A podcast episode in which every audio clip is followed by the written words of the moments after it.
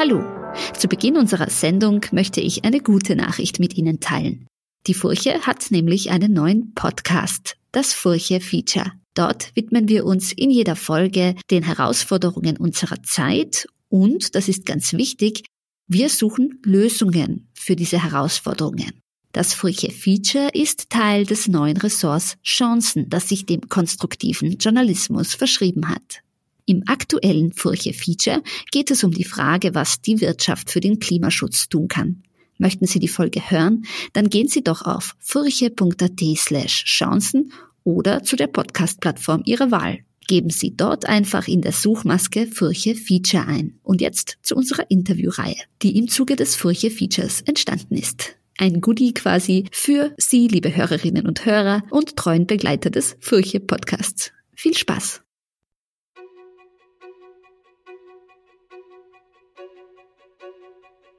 Ich begrüße Sie zur Furche Feature Interviewreihe. Diesen Monat dreht sich alles um das Thema Klimaschutz und Wirtschaft. Mein Name ist Manuela Tomic, ich leite das Ressort Chancen. In den ersten beiden Folgen habe ich jeweils mit der Journalistin Ulrike Herrmann und mit dem Ökonomen Stefan Legge darüber gesprochen, was die Wirtschaft für das Klima tun kann. Mittlerweile sind jedoch längst viele Menschen auf der Flucht vor Klimakatastrophen und Hunger. Der Faktor Migration ist aber eine wichtige Säule, um auch den Klimaschutz voranzutreiben. Das sagt die Kulturwissenschaftlerin Judith Kohlenberger. Warum Migration und Klimaschutz Hand in Hand gehen können, erklärt sie im heutigen Podcastgespräch.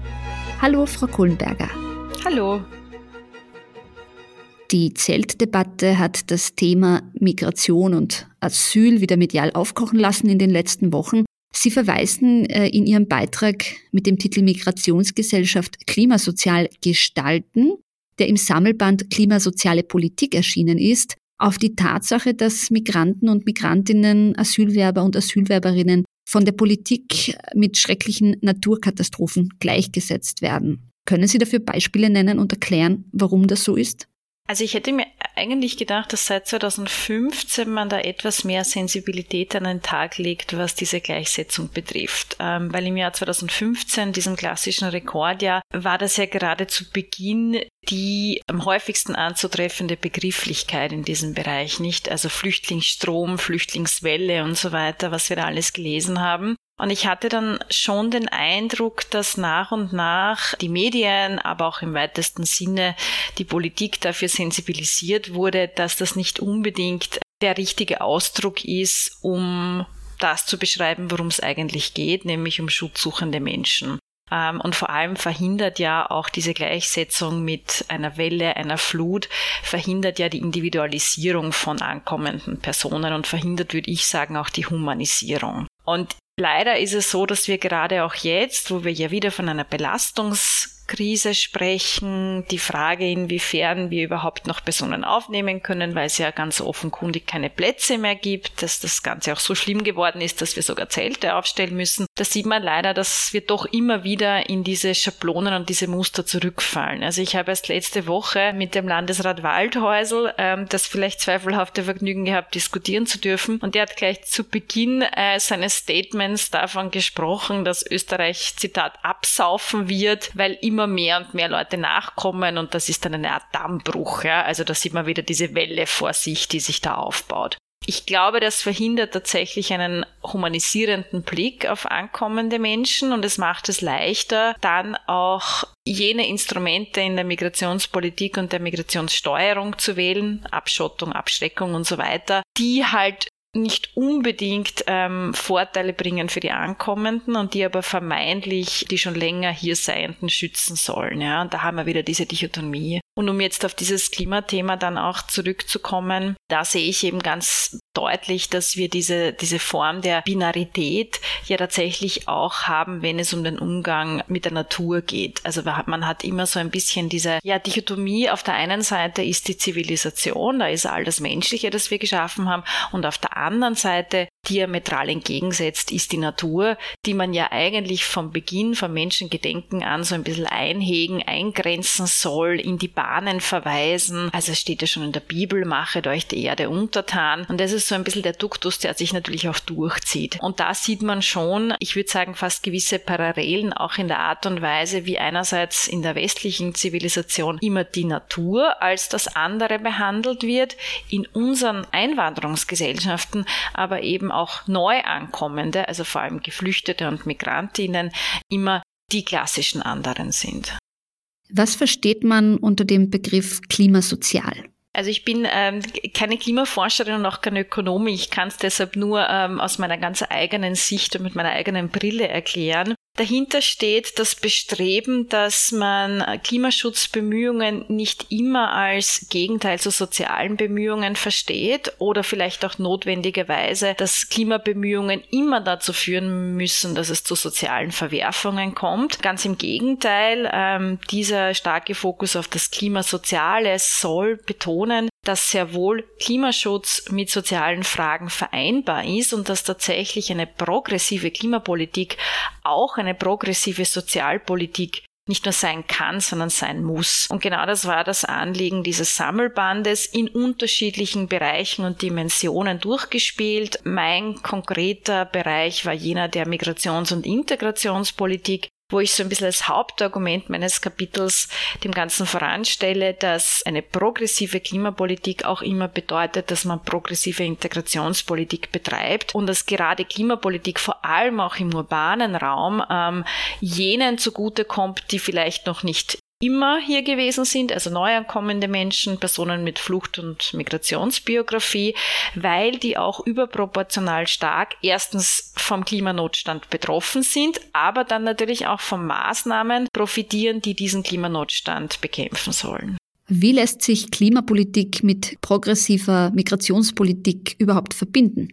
Also ich glaube, man muss vorausschicken, dass ähm, Menschen mit Flucht- und Migrationsbiografie ja sowohl in ihren klassischen Herkunftsländern, also im globalen Süden, als auch dann in den westlichen Aufnahmeländern jene Bevölkerungsgruppe sind, die tatsächlich mitunter am schnellsten und am ersten äh, von klimatischen Veränderungen betroffen sind, nämlich negativ betroffen sind. Im globalen Süden ist das, glaube ich, mittlerweile allen klar, dass natürlich Länder zum Beispiel äh, südlich der Sahara als erstes die Auswirkungen des Klimawandels spüren äh, und aus dort auch bereits zu klimabedingter Migration kommt. Aber auch in den Aufnahmeländern ist es ja so, weil äh, nicht nur in Österreich, sondern in vielen westlichen Ländern Migrationshintergrund mit dem sozialen Status sehr eng verknüpft ist. Also häufig bedeutet äh, Migrationshintergrund zu haben, auch aus einem schwächeren sozioökonomischen Hintergrund zu kommen, dass auch deshalb Personen stärker von klimatischen Veränderungen betroffen sind. Das ist etwas, was sich tatsächlich sehr gut auch einfach rein statistisch zeigt, äh, dass ärmere Menschen generell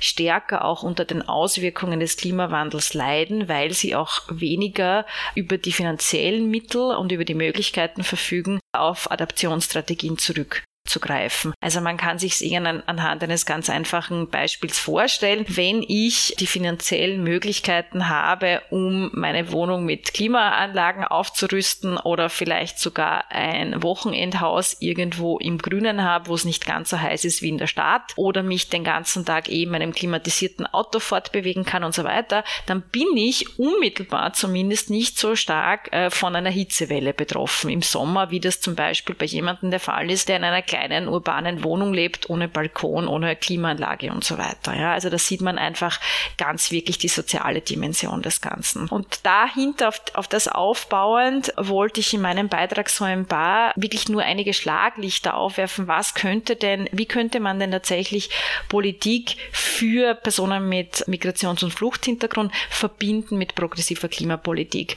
Und ein ganz wichtiger Aspekt ist dann natürlich der des Arbeitsmarktes. Und da sind Green Jobs natürlich ein wichtiger wichtiger Aspekt. Das ist so ein bisschen immer wie diese Karotte, die man uns vorhält. Aber natürlich sieht man bereits jetzt, dass diese Green Jobs mehr und mehr entstehen werden und werden müssen. Und gleichzeitig haben wir aber eine ganz zentrale Thematik bei Personen mit Flucht- und Migrationshintergrund, nämlich eine massive Dequalifikation, wie wir das nennen. Das heißt, ein ganz starker Mismatch zwischen den mitgebrachten Qualifikationen auf der einen Seite und der ausgeübten Tätigkeit auf der anderen Seite. Also sprich, Migrantinnen und Migranten sind sehr häufig für die Tätigkeit, die sie ausüben, überqualifiziert, teilweise massiv überqualifiziert. Das hängt mit fehlenden Deutschkenntnissen zusammen, ja, aber das hängt auch mit vielen anderen Thematiken zusammen.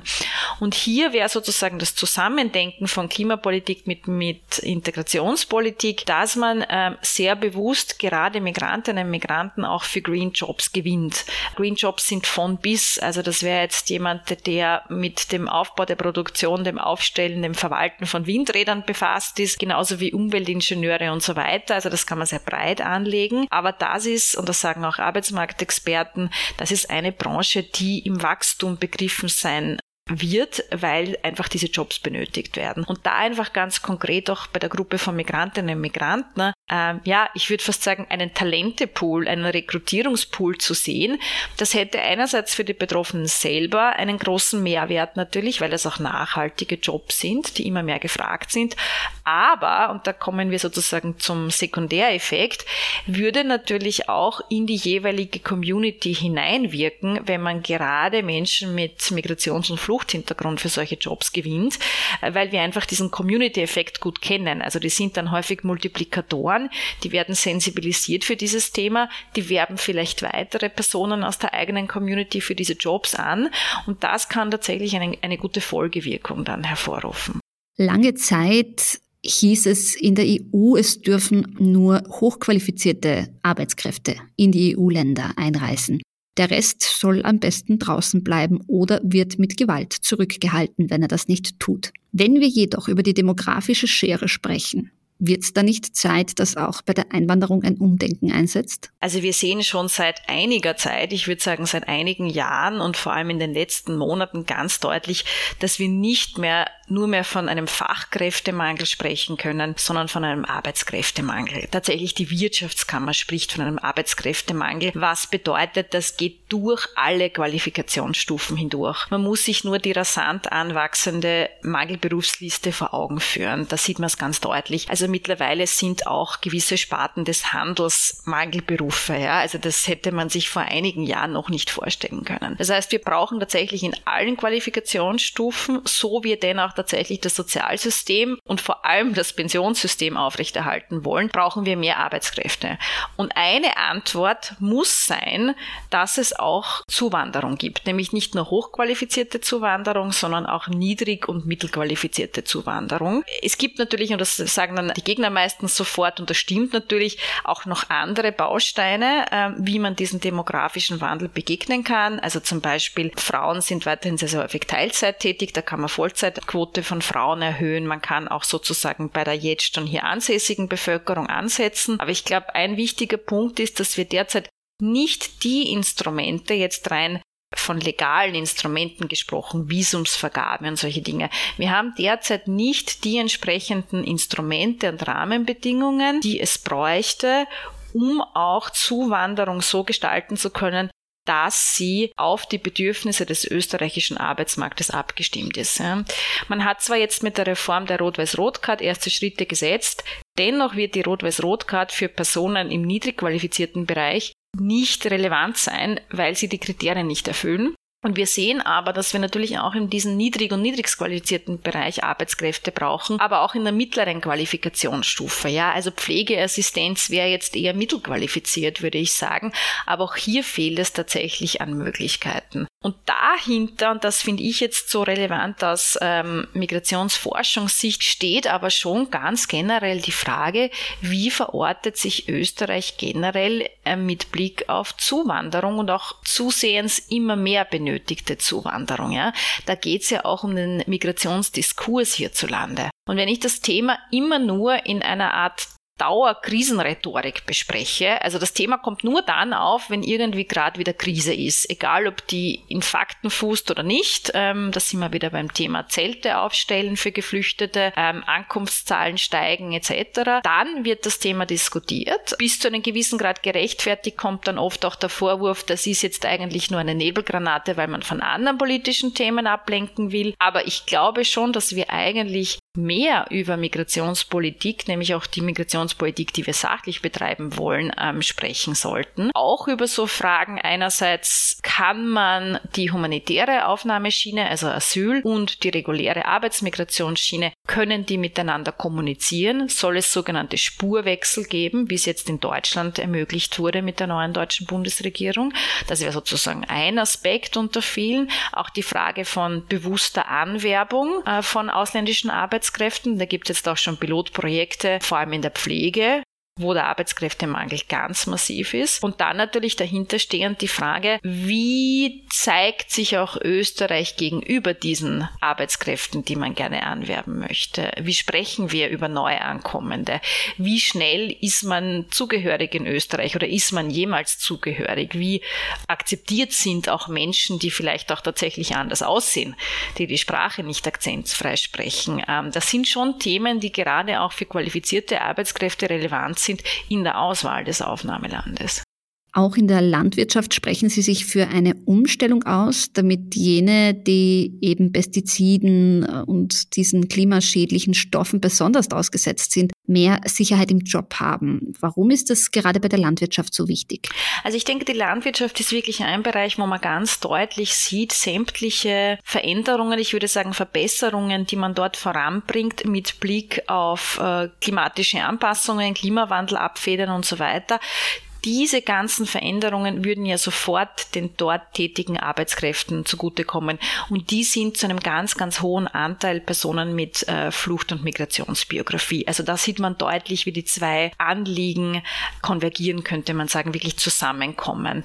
Das eine ist, dass man zum Beispiel forcieren könnte, stärker wegzugehen von der konventionellen Landwirtschaft mit Pestizideinsatz. Pestizideinsatz, der ja gerade für jene, die die Pestizide einsetzen, also die Arbeiter wirklich am Feld Welt ähm, schädlich ist, dass man weggeht von der konventionellen Landwirtschaft stärker zum Beispiel ähm, in die Biobetriebe, wo natürlich der Pestizideinsatz ein anderer ist oder gar nicht gegeben ist. Das wäre so ein ganz konkreter Ansatzpunkt. Ich glaube, dahinter steht aber auch ganz wesentlich die Frage, und das haben Sie jetzt auch angesprochen, mit diesen teils horrenden Arbeitsbedingungen, die wir ja gar nicht unbedingt aus Österreich, sondern vor allem auch aus Ländern wie Spanien oder Italien kennen, dass dort schon natürlich sämtliche Fragen des Arbeitnehmerschutzes Schutzes, den es ja auch gibt und der ja auch rechtlich gerade in Europa eigentlich gut fundiert ist, dass der halt natürlich mit der Frage steht und fällt, ob denn die äh, ausländischen Arbeitskräfte in der Erntehilfe auch legal aufhältig sind. Ja? Weil nur in dem Moment, wo ich halt nicht illegalisiert bin, wie wir das nennen, sondern einen legalen Aufenthaltstitel habe, kann ich auch entsprechend ähm, angestellt sein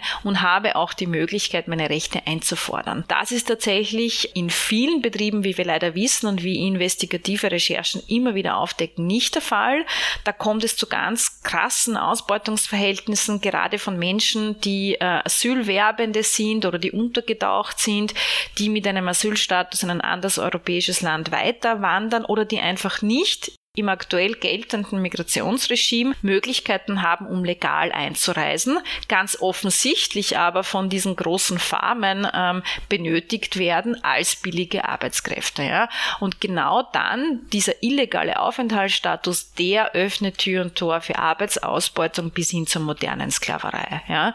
Und das heißt, das muss wirklich Hand in Hand gehen, auch legale Aufenthaltsmöglichkeiten zu schaffen, ähm, weil sonst könnte man umgekehrt sagen, ähm, warum kann man dann die die Personen überhaupt beschäftigen. Es gibt ja einen Bedarf und ich glaube, das muss auch abgebildet sein. Und erst dann kann ich auch wirklich sprechen darüber, inwiefern auch ähm, Klimamaßnahmen gerade jenen Beschäftigten in der Landwirtschaft zugutekommen. Also die Legalisierung ist für mich der erste Schritt und dann tatsächlich auch die Frage, Landwirtschaft ist ein ganz konkreter Bereich, der vielleicht weggehen muss von der intensiven konventionellen Landwirtschaft ähm, hin zu einer Landwirtschaft, die vor allem den Beschäftigten nicht schadet. Ähm, das sehe ich als einen ganz wesentlichen Bereich. Weil wir über die Ausbildung und Green Jobs gesprochen haben, das klingt ja eigentlich in der Theorie ganz gut. Jetzt werden Andere sagen, aber irgendjemand muss doch auch die Jobs machen, die vielleicht hierzulande keiner machen will. Wenn die jetzt alle super ausgebildet werden, wer macht denn dann diese Jobs? Was entgegnen Sie denn diesen Menschen? Also wir haben generell einfach, und das lässt sich wirklich mit Blick auf die demografische Kurve konstatieren, einfach generell zu wenig Arbeitskräfte. Ja, das ist ein Faktum. Ja. Jetzt kann man diskutieren, in welchen Bereichen äh, ist dieser Arbeitskräftemangel stärker spürbar als in anderen. Da gibt es natürlich Differenzierungen, aber generell ähm, eine ganz einfache Milchmädchenrechnung. Wir haben zu wenig Menschen in diesem Land, um alle Arbeitsplätze zu füllen. Und das wird sich noch äh, verschärfen in den nächsten Jahren und Jahrzehnten. Das heißt, man braucht natürlich einen gesamtheitlichen Zugang. Ich habe schon vorhin erwähnt, das eine ist natürlich, dass man auch bei der jetzt schon hier ansässigen Bevölkerung Stellschrauben finden kann, an denen man drehen kann, ähm, um etwa mehr Menschen in die Erwerbstätigkeit zu bringen. Das ist sicherlich eine Möglichkeit, aber es wird tatsächlich auch mehr Zuwanderung und nicht weniger Zuwanderung brauchen. Ja. Die Frage sozusagen, ob man mit der Aufqualifizierung von Migranten Personen Personen aus dem niedrig qualifizierten Sektor wegnimmt, das ist so ein bisschen schwierig zu beantworten, weil natürlich das Thema hat man auch bei den inländischen Arbeitskräften. Ähm, nicht jeder, der jetzt am Beginn seines Erwerbslebens steht, kommt für jede Form der Arbeit in Frage. Deshalb kann man ja nicht eins zu eins umlegen, so viele Arbeitssuchende passen auf so viele offene Stellen. Da geht schon auch um die persönliche Veranlagung, um das Interesse und so weiter und das wird man alles mit einbeziehen müssen, das ist ganz klar. Ähm, generell aber glaube ich, dass wir mit Blick auf den nächsten 10, 20, 30 Jahre einfach nicht darum herumkommen werden, mehr Personen aus dem Ausland anzuwerben und vor allem auch passgenauer anzuwerben und auch ein System zu schaffen, wo die Personen ähm, legale Einreisemöglichkeiten haben, damit sie eben tatsächlich auch erstens mal legal angestellt werden können, aber auch gut auf die Bedürfnisse des Arbeitsmarktes antworten können. Und das haben wir derzeit nicht. Das ist etwas, was wir, worüber, worum wir nicht hinwegkommen werden, dass es gerade im niedrig- und niedrigst qualifizierten Sektor teils sehr schlechte Arbeitsbedingungen gibt, auch die Bezahlung ein Thema ist, auch die Frage von Scheinselbstständigkeiten im prekären Bereich, Frage von Lohndiebstahl und Überstundendiebstahl, Frage von fehlenden Kontrollen, also gerade in diesen sehr prekären äh, Beschäftigungsformen ist das ein riesiges Thema. Ähm, die sind auch, solche Branchen sind auch sehr, sehr stark migrantisch geprägt, also wie zum Beispiel Paketlieferanten oder auch diese Essenslieferanten und so weiter. Das ist so ein klassischer Bereich, der erstens nicht ausreichend reglementiert ist, aber auch nicht ausreichend kontrolliert wird. Und das ist, glaube ich, etwas unabhängig jetzt vom Arbeitskräftemangel, wo man generell sagen muss, da gehört natürlich genauer hingeschaut. Ja. Also da gilt es einfach sowohl auf europäischer als auch auf nationaler Ebene erstens durchgängiger zu kontrollieren und vor allem aber auch die Menschen, die sehr häufig äh, Migrations- und Fluchtbiografie haben und die dort arbeiten, auch zu ermutigen, ihre Rechte, ihre Arbeitnehmer Rechte einzufordern und einzuklagen. Und da sind wir, glaube ich, auch wieder bei der Frage der Interessensvertretungen, wo ich wahrnehme, dass sich zunehmend etwas zum Positiven ändert, dass man auch Menschen mit Migrations- und Fluchtbiografie als Adressaten dieser Interessenspolitik wahrnimmt und die auch anspricht. Aber das war leider, muss man ganz offen sagen, äh, in den letzten Jahren und Jahrzehnten nicht der Fall. Und zum Glück zeigt sich jetzt aber, dass auch Gewerkschaften ähm, wahrnehmen, viele unserer potenziellen Mitglieder oder bereits Mitglieder sind Menschen, die eingewandert sind und natürlich sind das auch unsere Leute. Und das ist, glaube ich, so ein, ein Mentalitätswandel im Hintergrund. Da bin ich wieder bei der Frage, äh, wie ist der Migrationsdiskurs in diesem Land und nehmen wir uns überhaupt wahr als eine Einwanderungsgesellschaft? Sie kritisieren in einem Artikel im Standard auch die ökosoziale Steuerreform. Können Sie hier ins Detail gehen, warum diese jenen, die sie am nötigsten bräuchten, am wenigsten bringt? Also im Grunde ist es jetzt so, dass der Klimabonus umfunktioniert wurde in eine Art Energiebonus und jeder bekommt 500 Euro. Ähm, da haben wir jetzt derzeit das Thema nicht, aber so wie es ursprünglich geplant war, war ja diese Staffelung, äh, je nachdem, wo ich lebe in Österreich. Und da gab es einen konkreten Ballungsraum, nämlich Wien, wo der Klimabonus am niedrigsten ausgefallen wäre. Und da kann man eine ganz banale ähm, Verteilungsrechnung anstellen, nämlich dass äh, gerade im urbanen Zentrum in Wien und vor allem ganz konkreten bestimmten Bezirken Bezirken ein sehr hoher Anteil von Personen mit Migrations- und Fluchterfahrung lebt. Ähm, das heißt, äh, prozentual auch auf Österreich umgelegt, wären diese Personengruppe überrepräsentiert unter jenen, die den niedrigsten Klimabonus erhalten. Ähm, und das kann man natürlich so ein bisschen in Frage stellen, ob das denn sinnvoll ist, weil, wie ich eingangs schon erwähnt habe, das eigentlich eine Gruppe ist, die als erstes und teilweise auch am stärksten von den klimatischen Veränderungen betroffen ist. Also da geht es ja ähm, um die Frage von Hitze in der Stadt, ähm, wo finde ich Abkühlung, habe ich die Möglichkeit aufs Land zu flüchten, mich dort abzukühlen, äh, wie sehr kann ich äh, meine eigene Wohnung die ja wahrscheinlich gar nicht mir gehört, sondern wo ich zur Miete wohne, dämmen oder mit Klimageräten ausstatten. Also all diese ganz zentralen Fragen. Also das sehen wir auch sehr schnell bei dem Thema Klimakrise als Gesundheitskrise natürlich. Und das betrifft eigentlich Personen in der Stadt, äh, vor allem prekär lebende Personen in der Stadt, Personen mit einem niedrigen Einkommen als erstes und ganz unmittelbar. Das zeigen auch viele Studien. Und die bekommen aber den geringsten Klimabonus, was sozusagen der Hintergrund soll sein, weil sie ja ähm, viel leichter auf öffentliche Verkehrsmittel umsteigen können, was ja die ohnehin die meisten schon tun, weil sie kein Auto haben. Und das würde ich so ein bisschen in Frage stellen, ob das denn der Sinn einer sozialen Abfederung ist, die der Klimabonus ja schaffen will. Also man sieht schon eine gewisse Gewichtung hin zur Landbevölkerung. Die Landbevölkerung in Österreich, ganz grob gesprochen, ist eher weniger migrantisch äh, als die Stadtbevölkerung. Sie sprechen ja auch über das klimasoziale Miteinander. Was können wir denn als Zivilgesellschaft, als Unternehmer, Unternehmerinnen, als Nachbarn tun, um dieses zu fördern? Ich denke da jetzt ganz konkret an eine Geschichte, die mir gestern jemand erzählt hat, nämlich dass in ihrem Dorf, und das ist interessanterweise das ja sinnbildlich gewordene Nickelsdorf im Burgenland, wo ja viele Asylwerbende und dann auch Asylberechtigte untergebracht sind, dass dort bei den fast monatlich organisierten Flurreinigungen die Geflüchteten immer die Ersten wären, die kommen und die Letzten, die gehen. Ja? Das zeigt so ein bisschen klimasoziales Miteinander auch in gelebter Form. Das ist jetzt natürlich ein ganz kleiner Bereich, ähm, aber natürlich durch so etwas passiert auch Integration mit dem schönen Nebeneffekt, dass ich vielleicht etwas für Umwelt und Klima auch tue. Und da gibt es natürlich von bis ganz viele Möglichkeiten, die sich bieten. Wichtig, denke ich, ist schon auch immer auf der politischen Ebene ähm, auch die eigene Stimme dann wahrzunehmen. Gerade für jene, die ja in Österreich aufgrund der sehr strengen Einbürgerungsgesetzgebung wahrscheinlich nie oder sehr, sehr spät erst nach ihrem Ankommen die Möglichkeit haben, sich auch politisch jetzt mit aktivem und passivem Wahlrecht einzubringen. Und dann natürlich Gleichzeitig muss man sagen, man sieht, dass gerade im Integrations- und Migrationsbereich, der ja wie gesagt von einer Art Dauerkrisenstimmung in Österreich gekennzeichnet ist oder eben nur dann diskutiert wird, wenn er defizitär diskutiert werden soll, aber nicht konstruktiv, dass gerade in dem Bereich die Zivilgesellschaft sehr viel abfedert, würde ich sagen, sehr viel abfedert an vielleicht politischen Versäumnissen, auch sehr viel rascher agieren kann und rascher einspringen kann als schwerfällige staatliche Strukturen. Und ähnliches hat man ja auch über die Jahre und Jahrzehnte in der Klimabewegung gesehen, die ja so eine klassische Bottom-up-Bewegung gewesen ist, die auch sehr stark von breiten Teilen der Bevölkerung immer wieder getragen wurde. Und da glaube ich, gibt es schon sehr viele Anknüpfungspunkte. Ja. Ich denke, man könnte die beiden Themen noch enger zusammenbringen, als sie jetzt zusammengebracht sind, weil ein häufiger Vorwurf ist ja, Fridays for Future ist irgendwie sehr weiß äh, geprägt und sehr von Einheimischen getragen, von privilegierten Gruppen hört man auch immer wieder den Vorwurf. Ich glaube, da könnte man auch noch stärker einerseits die Frage des globalen Südens thematisieren, aber auch Menschen, die hier sind und Fluchtgeschichte haben zum Beispiel, ähm, mit einbeziehen. Ähm, also ich glaube, da gibt's noch äh, teilweise sehr viel Potenzial.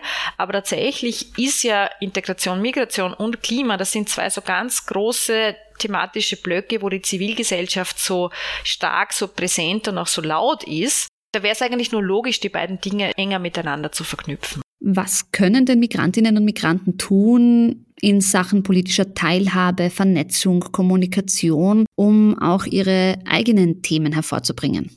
Ja, das ist eine sehr große Frage natürlich. Ähm, ich beobachte das tatsächlich schon länger und ich selber bin natürlich auch ähm, jetzt in meiner Rolle als Expertin irgendwo Teil ähm, des Mediendiskurses oder der Medienlandschaft, weil man natürlich auch immer dazu beiträgt, dass dann gewisse Themen entweder überhaupt hochkommen oder hochgehalten werden. Ein ganz, äh, einen ganz wichtigen Aspekt sehe ich darin, dass wir gerade beim Thema Migration, Integration, aber nicht nur, eigentlich verständig in der Reaktion sind. Also es kommt irgendwie ein Thema auf, jetzt ganz konkret die Unterbringung von Geflüchteten in Zelten und dann kann man ähm, etwa als ähm, Expertin aus der Migrationsforschung kommen im Grunde nur darauf reagieren und wird auch um die Reaktion geboten. Aber man kann nie proaktiv schon vielleicht mal Themen setzen. Ähm, einerseits Themen setzen im Sinne eines, eines, konstruktiven Diskurses, also was gelingt denn auch, was wäre ein ressourcenbetonter Integrationsdiskurs, der nicht nur auf die Defizite schaut, sondern auch auf die Lösungen, auf die Dinge, die gelingen. Und die andere Seite auch Migrationspolitik wirklich mal ernsthaft zu diskutieren, ähm, also zu sagen, was bräuchte es denn? Also ich glaube, ganz viele eigentlich sehr schwierige Fragen, die auch hinter dieser Thematik stehen, äh, Österreich braucht mehr qualifizierte Zuwanderung oder braucht Zuwanderung insgesamt für den Arbeitsmarkt, stehen ja eigentlich ganz, ganz zentrale Fragen über die österreichische Identität, die europäische Identität. Was bedeutet das denn auch perspektivisch, dass immer mehr ähm, europäische Länder äh, von Zuzug abhängig sind. Was bedeutet das für die Zusammensetzung dieser Gesellschaften? Wie werden die Gesellschaften anders aussehen? Was bedeutet es, Österreicher zu sein, Europäer zu sein? Heißt das, ich muss immer ähm, weiß sein, hier geboren sein, hier seit Generationen leben, damit ich diesen Anspruch erfülle? Können auch andere Menschen ähm, diese österreichische Identität erlangen? Also das wären eigentlich so ganz zentrale aber sehr abstrakte Fragen, die wir kaum besprechen. Man verliert sich sehr schnell im Klein-Klein, würde ich sagen. Mir fehlen da tatsächlich aber auch die konkreten Lösungen, muss ich ganz offen sagen, weil natürlich gerade jetzt ähm, in dieser Polykrise, in der wir uns befinden, kann man jetzt nicht noch sagen, aber jetzt möchte ich auf einer ganz abstrakten Ebene mal Migration diskutieren, fernab der Tagespolitik, sondern überhaupt, wie, wie stellen wir uns das vor in diesem Land? Ich weiß, dass man da als Medium wenig ähm, Resonanz bekommen wird. Und das ist natürlich wieder eine Frage sozusagen vom Publikum, auch von Steuerung. Ähm, deshalb nicht leicht zu beantworten. Aber das merke ich, würde ich mir sehr gerne wünschen, dass wir versuchen, einerseits von dieser Dauerkrisenrhetorik wegzukommen, nicht nur als Reaktion auf etwas ähm, mit Lösungsvorschlägen kommen, sondern ganz proaktiv auch sagen, das ist ein Thema, das jetzt sich am Horizont bereits sehr deutlich abzeichnet. Und das ist natürlich etwas, was die Migrationspolitik mit der Klimapolitik gemeinsam hat. Es zeichnet sich ab, aber es ist vielleicht nicht unmittelbar dringlich genug, damit die Leute sofort jetzt handeln. Und dass man da aber eigentlich dann äh, schon proaktiv äh, versucht, Schritte zu setzen. Das würde ich mir wünschen. Und ganz generell glaube ich auch, dass wir gut daran tun, wenn einfach Migration auch zunehmend als Normalität wahrgenommen wird. Also das steht eigentlich hinter diesem, diesem Wunsch, äh, aus dem Dauerkrisenmodus rauszukommen, dass sozusagen die Tatsache, dass jemand Migrationsgeschichte mitbringt, ist mittlerweile ja fast zur Regel und nicht zur Ausnahme geworden, gerade im urbanen äh, Raum in Wien, äh, dass das auch eine, eine Normalität wird, die man vielleicht gar nicht mehr so offensiv thematisieren muss und die man aber auch ressourcenbetont sehen kann. Ja. Und sozusagen dieses neue Österreich, das sich ja herausbildet, gerade jetzt mit einer Generation äh, von ähm, Kindern und Enkelkinder der ehemaligen sogenannten Gastarbeiter, die auch sehr deutlich auftreten in der Öffentlichkeit, die sehr lautstark sind teilweise, ja, die jetzt auch zunehmend ähm, sichtbare Positionen in Wirtschaft, in Politik, ähm, in Kunst und Kultur besetzen. Ähm, da zeigt sich ja, dass sich etwas tut, auch in der österreichischen Identität. Und ich glaube, das so ein bisschen auch stärker in den Fokus zu nehmen, das wäre sicherlich auch vielleicht eine Art Gegenentwurf zum Krisennarrativ. Das war Teil 3 unserer Furche Feature Interviewreihe. Falls Sie erst jetzt zu uns gekommen sind und die ersten zwei Folgen unseres Furche Features noch nicht gehört haben, dann können Sie dies auf www.furche.at slash Chancen oder in der Podcast-Plattform Ihrer Wahl nachholen. Geben Sie dazu ganz einfach Furche Feature in die Suchmaske ein. Mein Name ist Manuela Tomic, ich leite das Ressort Chancen und bedanke mich fürs Zuhören. Möchten Sie die Furche abonnieren? Dann besuchen Sie uns auf www.furche.at/abo. Weitere Podcast-Folgen finden Sie unter furche.at/podcast. Bis zum nächsten Mal.